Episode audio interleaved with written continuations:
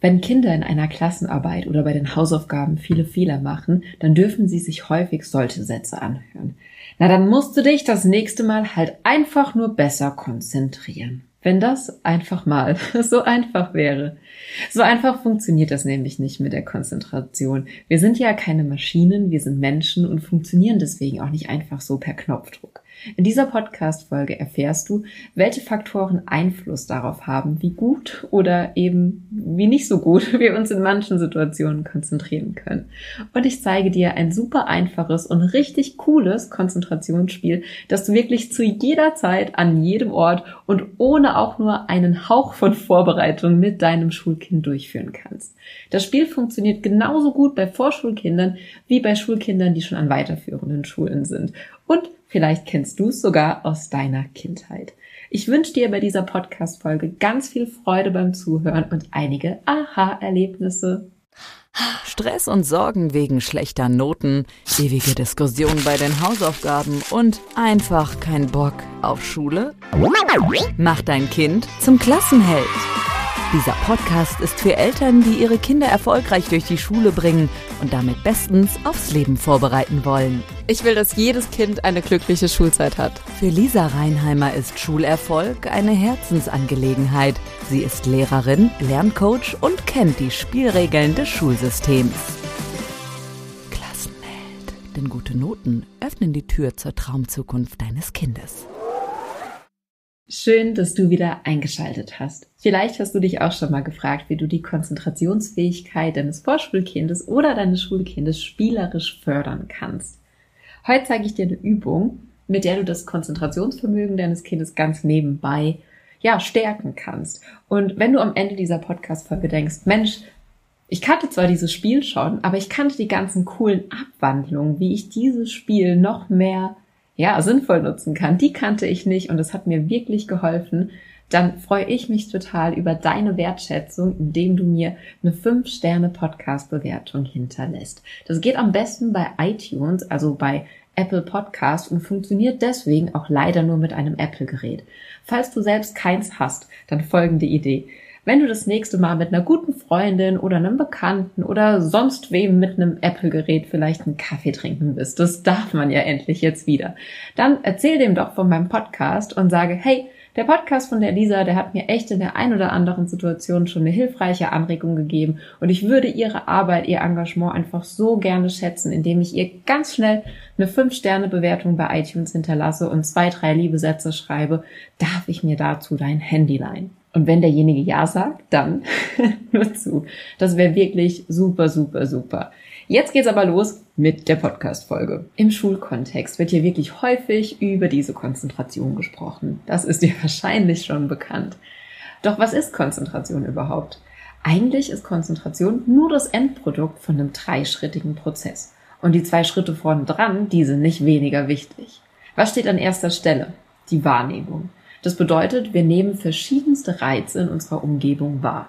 Ein Kind, das zum Beispiel an seinem Schreibtisch sitzt und gerade versucht, seine Schulaufgaben zu machen, das sieht die Schulaufgaben, das sieht aber auch vielleicht durchs Fenster den Garten.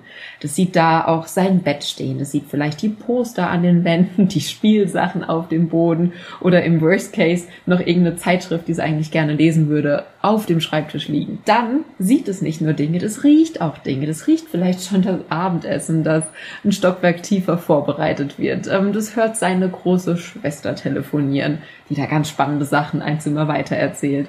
Dann hört es vielleicht auch die anderen Kinder draußen spielen, das hört die lachen, das hört wie ein Ball rumgekickt wird und an die Wand oder in irgendein Tor reingeht. Das sind alles Dinge, die es hört. Und dann fühlt es vielleicht auch noch Dinge vielleicht das kratzige Schild in seinem neuen schönen Pullover oder es fühlt Gedanken in seinem Kopf. Gedanken, die es wahrnimmt, vielleicht eine Situation, die es heute in der Schule erlebt hat, die ihm nachgeht, weswegen es sich gerade akut einfach nicht konzentrieren kann. All diese Dinge, alles, was es da sieht, hört, riecht, schmeckt, ja, man kann auch noch Dinge schmecken ähm, und fühlt, das sind alles Dinge, die nimmt das Kind wahr im ersten Schritt. Und im zweiten Schritt, das ist der wirklich wichtige, da trifft das Kind eine bewusste Entscheidung, indem es nur einem dieser Reize seine, Auf seine Aufmerksamkeit schenkt. Zum Beispiel den Schulaufgaben, die da vor ihm liegen. Das heißt, es blendet zum Beispiel den visuellen Reiz von diesen herumliegenden Spielsachen, den blendet es aus und es schenkt seine Aufmerksamkeit wirklich nur den Schulaufgaben.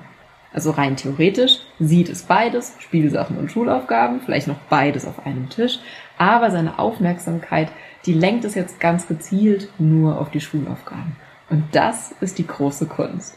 Denn erst wenn wir es schaffen, über einen längeren Zeitraum nur einer Sache unsere Aufmerksamkeit zu schenken, dann sprechen wir von Konzentration.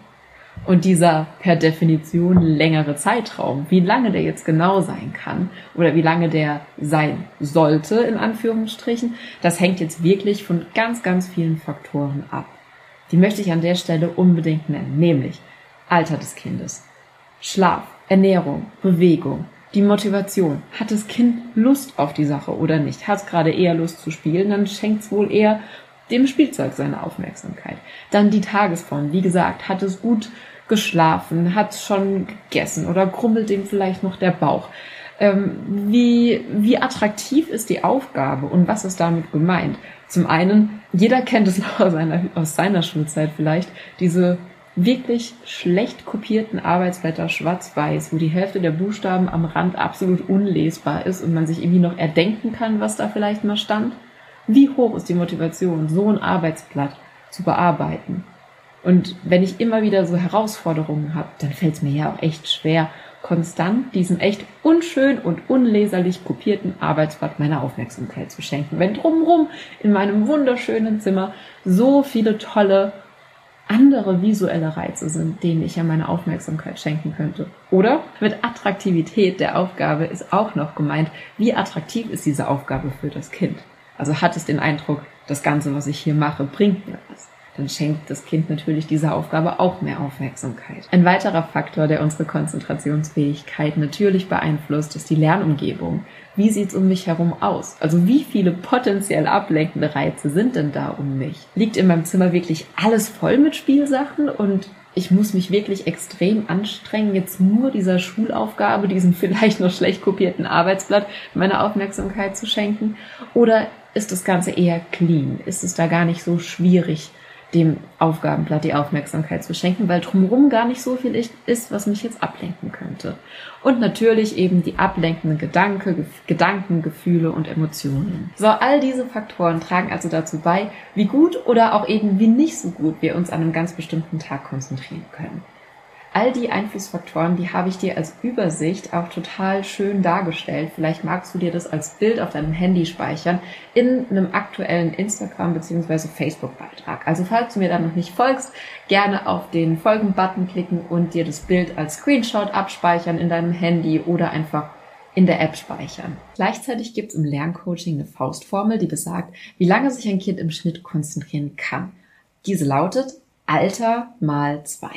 Das bedeutet, ein sechsjähriges Kind kann sich demnach also zwölf Minuten konzentrieren, ein zehnjähriges Kind hingegen, rechne mal, 20 Minuten.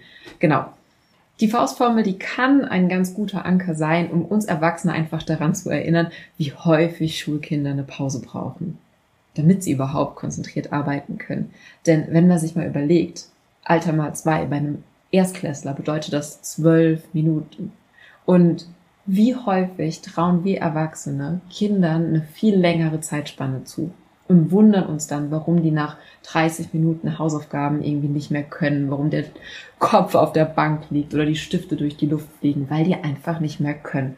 Also eine zwei oder drei oder fünfminütige Pause ist an der, an der Stelle wirklich eine wertvolle Zeit, weil man die im Nachgang, also wenn man manchmal ja denkt, oh nee, wir haben jetzt keine Zeit für eine Pause, wir haben noch einen Termin oder sonst was, die Pause, auch wenn sie nur wenige Minuten dauert, ist an der Stelle so, so wertvoll und hinten raus doppelt und dreifach wieder rausgeholt, weil Kinder, die noch so jung sind, einfach nicht länger können. Und dafür, also um uns, da, um, um uns Erwachsene daran zu erinnern, dafür finde ich diese Faustformel wertvoll. Gleichzeitig bringt diese Faustformel natürlich auch Druck, denn wir Menschen sind keine Maschinen. Wir können uns nicht auf Knopfdruck immer gleich lang konzentrieren. Und das bedeutet, dass eben all die Einflussfaktoren, die ich dir gerade eben schon aufgezählt habe, dass die einen viel, viel wichtigeren Stellenwert haben als die Zahl, die jetzt rauskommt, wenn du das Alter deines Schulkindes mal zwei rechnest.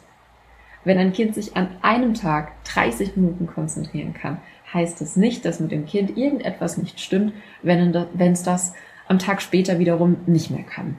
Und wahrscheinlich kennst du das auch genauso von dir. Ne? Also an manchen Tagen kannst du dich stundenlang auf etwas konzentrieren, an anderen geht irgendwie gar nichts. Und auch bei deinem Kind ist das so. In manchen Momenten ist es stundenlang an etwas ganz konzentriert dran, verliert sich sogar in einem sogenannten Flow-Zustand, zum Beispiel beim, beim Lego-Bauen oder beim, beim Steckperlen setzen oder beim Malen, beim Zeichnen, bei was auch immer.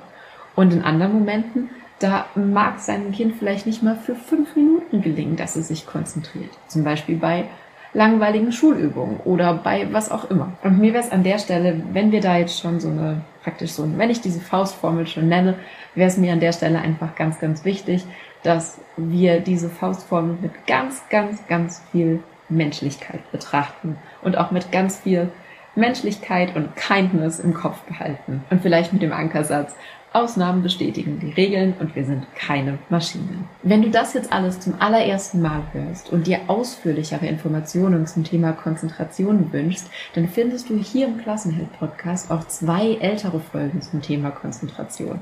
Also scroll einfach mal ein bisschen nach unten. Ähm, die heißen auch irgendwas mit Konzentration, Stichwort Old But Gold. Ich wünsche dir viel Spaß beim Zuhören. Da erfährst du nämlich auch, was Konzentration überhaupt ist und wie wir zu Hause eine Umgebung gestalten können, die es Kindern erleichtert, sich zu konzentrieren. In dieser Podcast-Folge heute möchte ich dir vor allem dieses Spiel vorstellen. Denn mit diesem Spiel kannst du das Konzentrationsvermögen deines Schulkindes mit jeder Menge Spaß stärken. Und du kennst dieses ominöse Spiel, von dem ich die ganze Zeit spreche. Das kennst du auch schon aus deiner Kindheit. Das heißt nämlich, ich sehe was, was du nicht siehst. Und das Ganze funktioniert folgendermaßen. Du brauchst keinerlei Vorbereitung. Du brauchst nur zwei Menschen, die sich gern haben und die jetzt Lust haben, dieses Spiel zu spielen. Das Alter ist vollkommen egal. Es funktioniert mit Vorschulkindern, es funktioniert aber auch, naja, bis unendlich steht, glaube ich, auf so Spieleverpackungen immer drauf. Das Spiel besteht im Prinzip aus drei verschiedenen Schritten. Einer beginnt, indem er sagt, ich sehe was, was du nicht siehst, und das ist. Schritt zwei, er ergänzt diesen Satz um ein Adjektiv, das heißt ein Wie-Wort. Beispiele könnten sein, und das ist gelb oder blau oder groß oder klitzeklein oder schwarz-rot gepunktet oder was auch immer. Natürlich können erfahrene Spieler oder Spielerinnen das Ganze auch mit zwei Adjektiven machen. Also ich sehe etwas, das ist gelb und klitzeklein. Im dritten Schritt untersucht der andere die Umgebung und nennt Lösungsideen. Zum Beispiel der gelbe Schwamm in der Spüle, die Sonnenblume auf dem Tisch, was auch immer. Und das tut derjenige so lange, bis er richtig liegt. Ich spiele das Ganze einfach mal durch damit du so ein ungefähres Verständnis davon hast, wie das dann abläuft. Du könntest beginnen, indem du zu deinem Schulkind sagst, ich sehe was, was du nicht siehst, und das ist gelb. Dein Kind antwortet, die Sonnenblume auf dem Tisch. Nein. Den gelben Schwamm in der Spüle vielleicht. Nein. Die Sonne auf dem T-Shirt von meiner kleinen Schwester. Nein. Der gelbe Strich in dem Gemälde wie beim Sofa. Hm, nein. Die Speisekarte vom Italiener am Kühlschrank. Ja, das ist richtig. Juhu, und jetzt ist das Kind dran. Die Spielenden tauschen an der Stelle die Rollen und so geht es weiter und weiter. Und wenn du dir jetzt denkst, Mensch, Lisa, ich sehe was, was du nicht siehst, das hat ja meine Omi schon mit mir gespielt. Was ist denn daran bitte der pädagogische Mehrwert? Der kommt jetzt. Kinder üben bei diesem Spiel Dinge zu benennen und erweitern ihren Wortschatz. Check. Die Spielenden haben gemeinsam Spaß und stärken ihre Beziehung. Check. Kinder üben dabei, ihre Aufmerksamkeit gezielt zu steuern, indem sie beispielsweise nur gelbe Gegenstände suchen.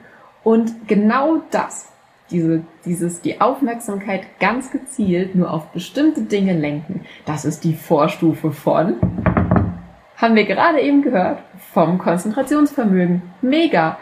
Und wenn Schulkinder es geübt haben, ihre Aufmerksamkeit ganz gezielt zu steuern, und dabei ist es völlig egal, ob die Vorschulübungen machen oder ich sehe was, was du nicht siehst, spielen, dann fällt es ihnen umso leichter, das später auch bei den Hausaufgaben zu machen. Und jetzt kommt noch der riesige pädagogische Mehrwert.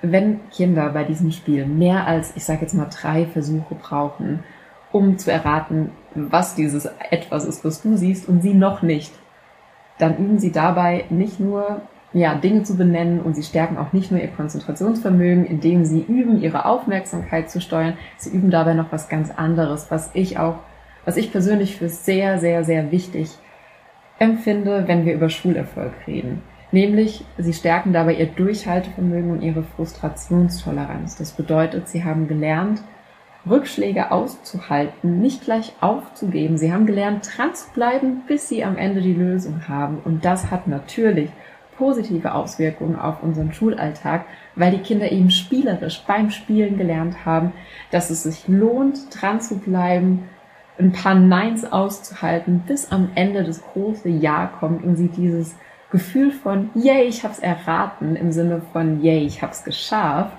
weil sie das erlebt haben und weil das besonders gut tut, wenn man echt lange gebraucht hat. Ne? Also wenn sie die Extrameile gegangen sind, wenn der Weg ein bisschen steinig war, dann können sie umso stolzer auf ihr Ergebnis sein. Und natürlich ist eben genau diese Frustrationstoleranz und das Durchhaltevermögen auch eine wahnsinnig wertvolle Zukunftskompetenz. Der praktische Vorteil von diesem Spiel auf deiner Seite als Elternteil oder auch als Lehrkraft oder Pädagoge, Pädagogin, wenn du hier zuhörst, du brauchst absolut keine Vorbereitung.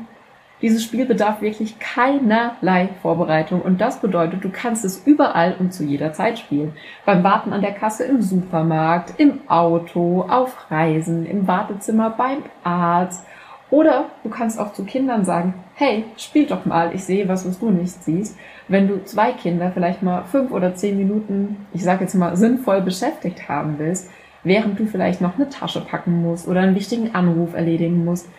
Ja, also praktischer Vorteil, du hast dieses Spiel immer griffbereit. Das, was du gerade gehört hast, war sozusagen die klassische Variante von Ich sehe was, was du nicht siehst. Die ist ideal geeignet für Vorschulkinder, weil die bei den Farben richtig auf Augenhöhe mitraten können mit den Erwachsenen und dabei halt jede Menge Spaß haben.